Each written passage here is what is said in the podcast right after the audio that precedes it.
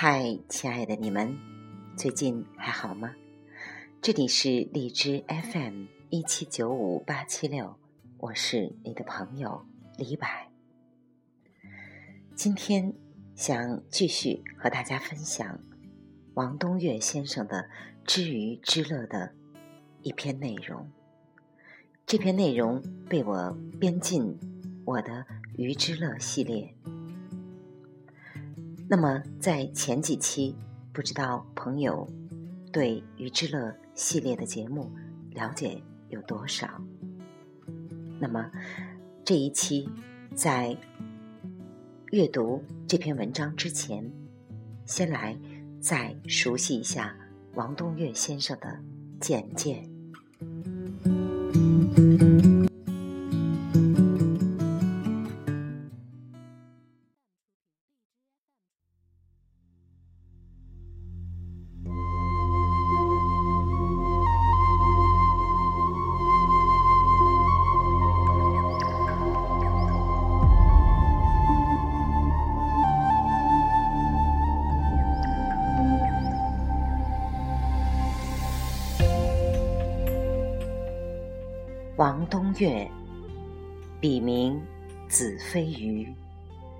生卒年月暂不可考。此人虚无如老子，飘逸若庄周，身心孤悬，浪迹魂梦，仰观天道，俯察尘寰。虽系医学硕士。及生物学技师，却无固定职业。身兼某大学哲学系客座教授，却无正式职称。看似自由撰稿人，但从未见有应景文章发表。曾著一书。物眼通论，文字晦涩，意境渺遥，味同嚼蜡，读者寥寥。如今勉强献出随笔若干，竟是戏弄人生、调侃智巧的奇谈妙想。万一有人不慎，堕入他的思绪，敬请一笑置之，及早脱身，断不可如痴如醉，信以为真。须知他本人尚且一再宣称天下无真，你若视同至理，岂非荒唐自误？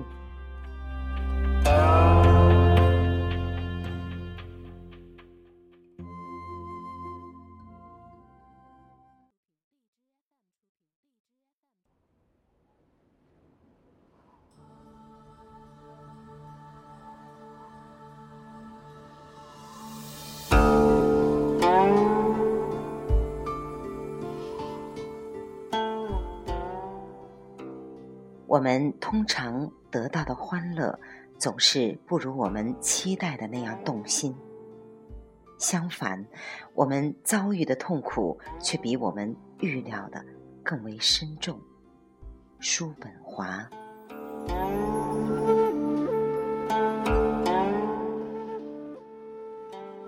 何为快乐？何为幸福？这是一个很少有人能做出回答的问题。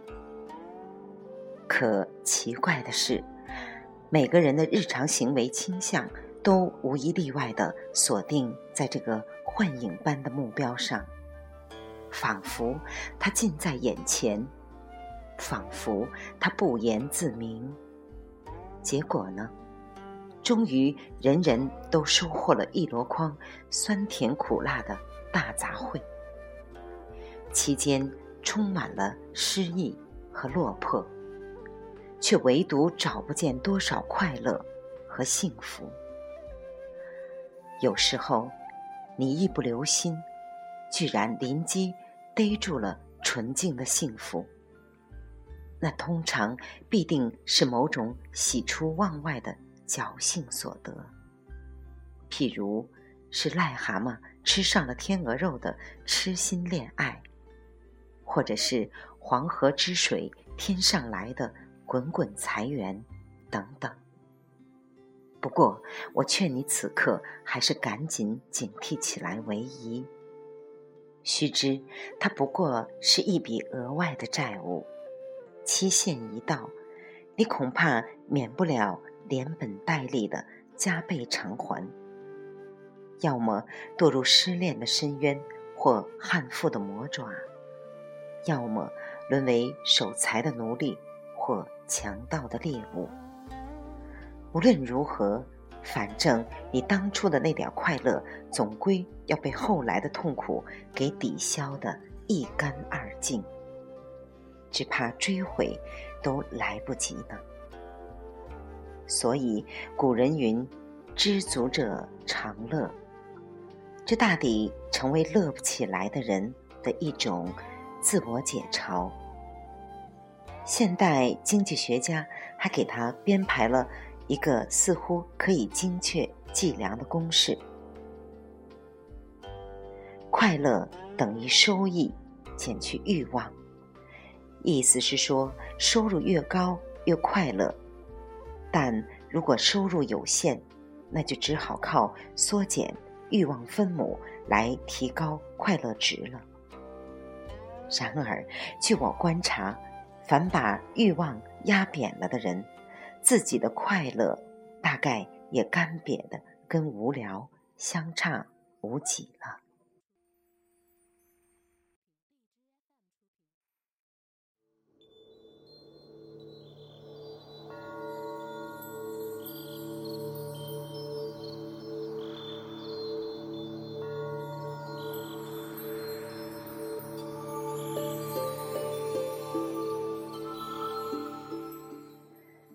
那么还要不要追逐快乐呢？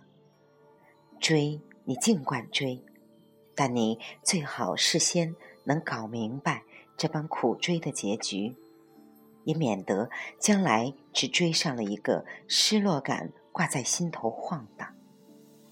因为说到底，快乐只不过是一种心理感受，它应该和你的实际行为或行为后果无关。倘若不是如此，即快乐竟然呈现为某种食物，那么谁又会不把它买回家来吞入腹中，好让自己整天咧开嘴巴乐个没完？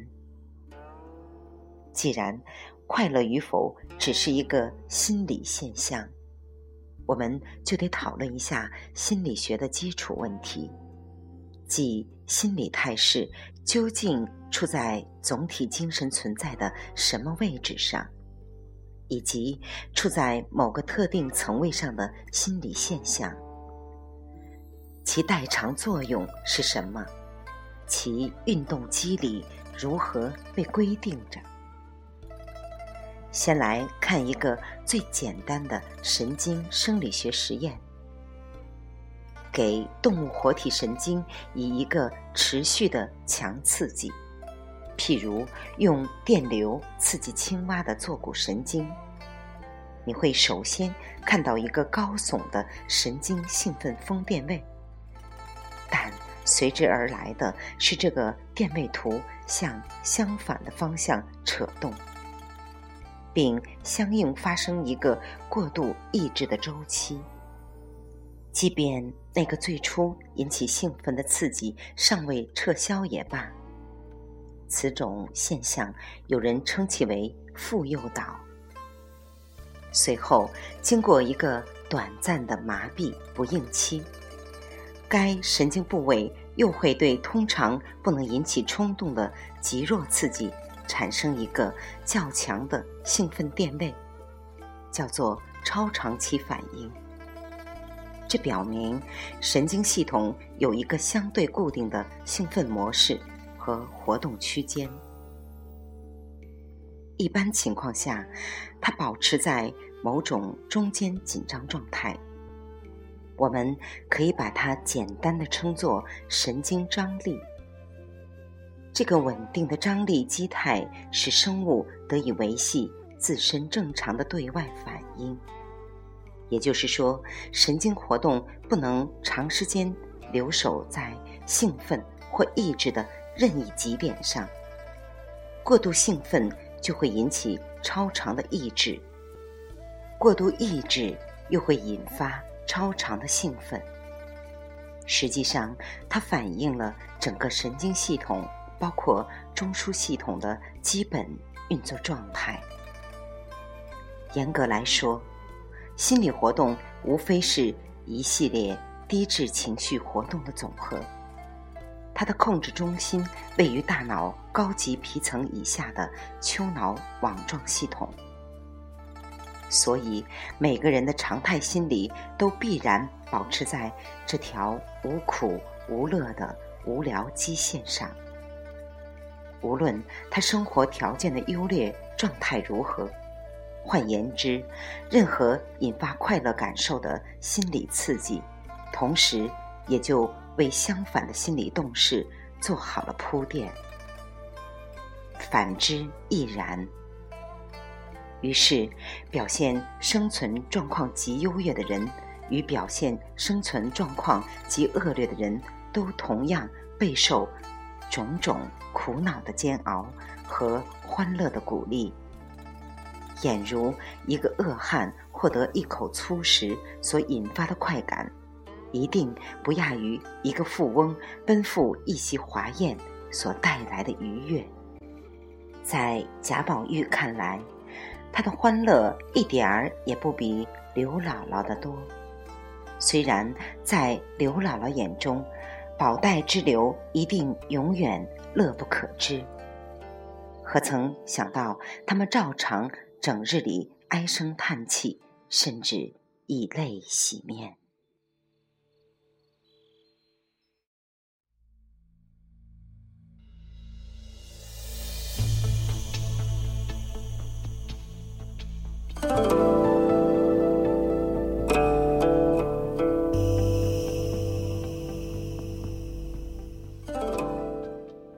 依此看来，心理波动一定具有某种重要的感知属性效应或精神依存功能。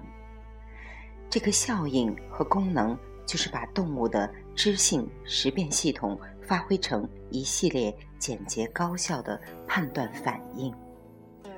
它就像是一个趋利避害的主观指示器或精神调节器。借以实现生物依存反应的生理机能调动，譬如一匹狼，它若看见一只野羊，立刻会产生心理上的兴奋和冲动，无需进行复杂的逻辑推理，也无需进行捕猎前的热身运动。眼下，这种发自大脑骨皮层边缘系统的丘脑情绪中枢的心理愉悦反应，会及时放散到整个神经系统的各个相关部位，从而使心跳加快、呼吸急促、血压升高、脉管扩张等这些造成供氧量增加的生理措施，为运动肌的力量爆发。做好了全面准备。反之，倘若他随后又撞见了一群狮子或老虎，痛苦的心理恐惧同样会为他做好这类体能调动，以便他可以敏捷的逃生。这些判断是在情绪层面上迅速完成的，而且在完成判断的同时。也就实现了动作反应的瞬间协调。试想一下，假如狼由于捕到了一只羊，就陷入了某种无边无际的心快汪洋之中，以至于他的神经心理反应始终维持在亢奋迷醉的高张力低音级状态，那么这匹可憎的狼，连同他吞下的。那只可怜的羊一起，起飞转眼就将变成狮虎猎豹的腹中之物？进一步讲，如果狼的快乐开怀心理全都是这般的持续高涨，恐怕狼这个物种早就已经被自然选择机制淘汰的干干净净了。所以在日常社会生活里，那些胜不骄、败不馁、喜怒不形于色的人，也就是天生的心理反应类型比较沉静的人，更容易应对复杂的环境挑战，也更容易取得竞争上的优势。其根本原因就在于他们的心理禀赋。能够相对稳定的保持在最佳反应状态的无聊基线上，这就是心理学家为什么要说情商比智商更具有个人素质意义或品行修养意义的道理所在。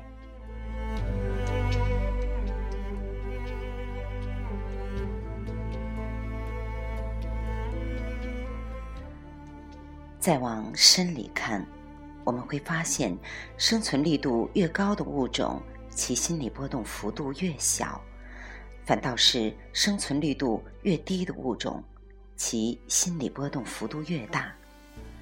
先看非生命物质，它们的感应属性虽然极其低下，也根本谈不上什么心理波动，但它们无疑是宇宙存量最丰。延续时度最长的恒稳物态。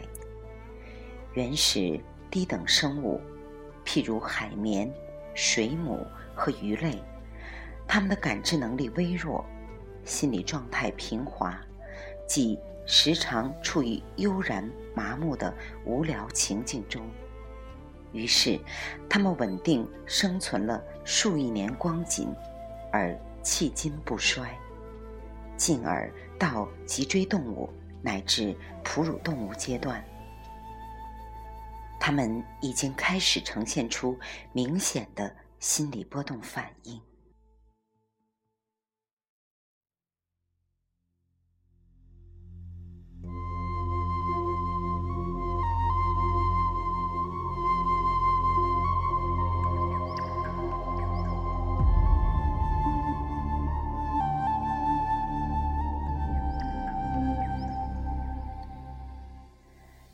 然而，他们的绝灭速度骤然加快。尽管他们的智商大为提高，也无济于事。人类当然是心理动态最复杂、最失衡的物种。他们大喜大悲，苦乐跌宕，以至于唯有他们动辄便会闹出精神分裂症之类的心理疾患。于是，由此还造就出了一大群专职心理医师，而且人们目前正在倾向于越来越依赖这种特殊医疗。可他们还是要去追求快乐，寻觅刺激，仿佛唯恐让自己失落在无聊的稳态心境上似的。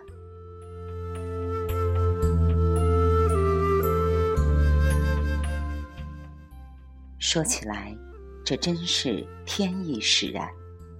它其实表达着自然意志随物演存在度的降低而相应代偿的精神演运法则，亦即表达着主体意志随世间万物的分化而相应增强的依存颠簸态势。难怪叔本华要说，意志。已出现于可见性，它的客体化是有无限等级的，有如最微弱的晨曦或薄暮和最强烈的日光之间的无限级别一样，有如最高声音和最微弱的尾声之间的无限级别一样。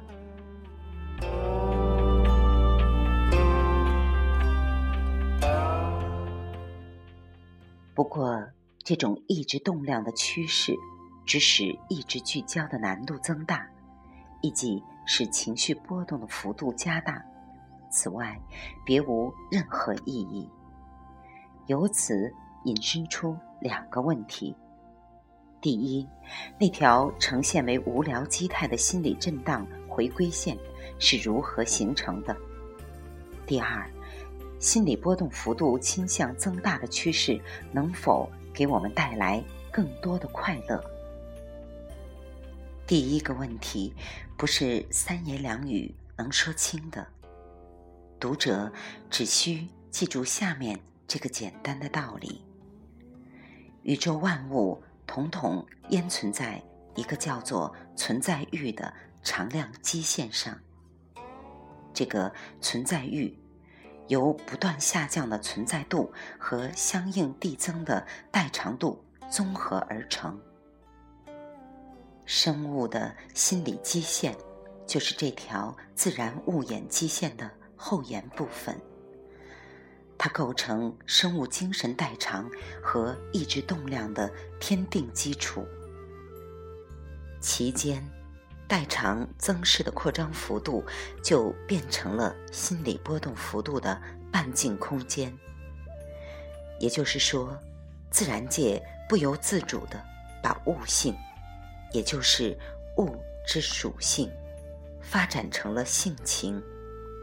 把悟性稳重发展成了性情浮荡。看来，心理震荡本身就是一种莫大的痛苦。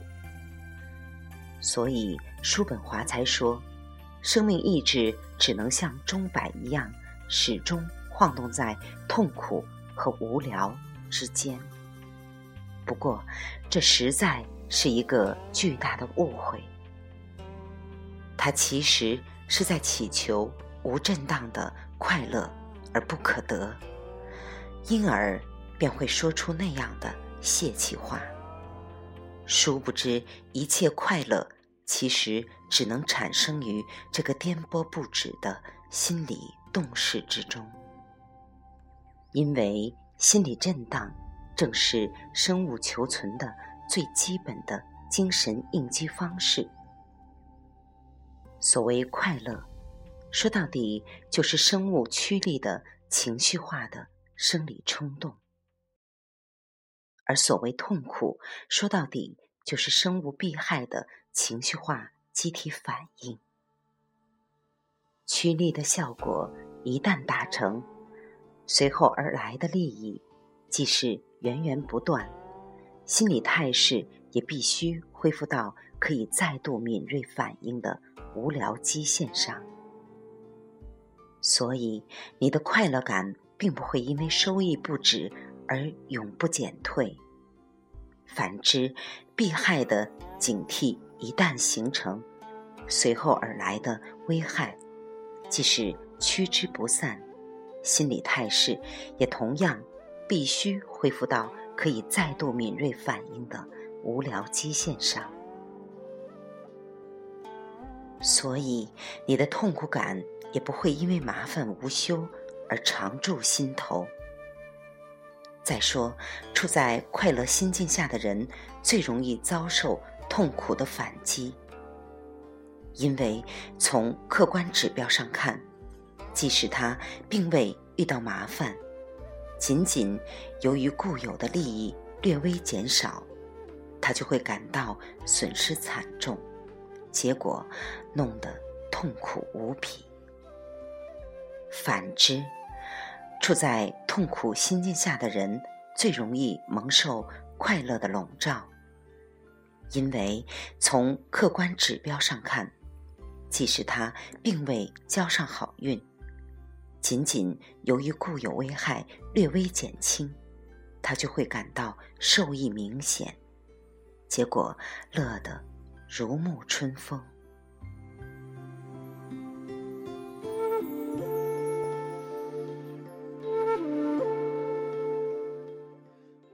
这种情形与神经生理学实验中的负诱导现象以及超长期反应如出一辙。总之，一方面任何人都不得不让自己的日常心态处于天眼而成的无聊基线上，这一点谁也逃不掉。而另一方面，任何人的心理波动都必然围绕着这条基线上下震荡，而且其平均振幅并不会由于客观处境的不同而缩减或膨胀。这一点，谁也不吃亏。换一个表述方式，即是说，心理波动的轨迹类似于一条围绕着。中值回归线上下起伏的正弦曲线，它的正负值恰好相抵为零，从而使自身的总体上最终完成表达成那条无法超越的无聊基线，是为苦乐均衡律。这就是上列第二个问题的答案。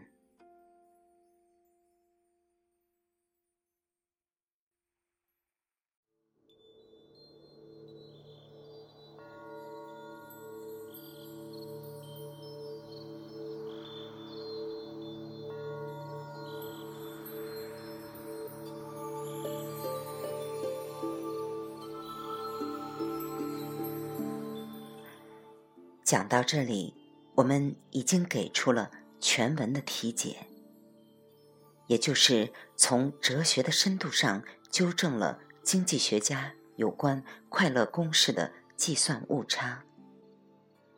他的结论是：无论你怎样挤破脑袋奋争不止，你都不会获得更多的纯粹快乐。每个人最终收获的苦乐量比。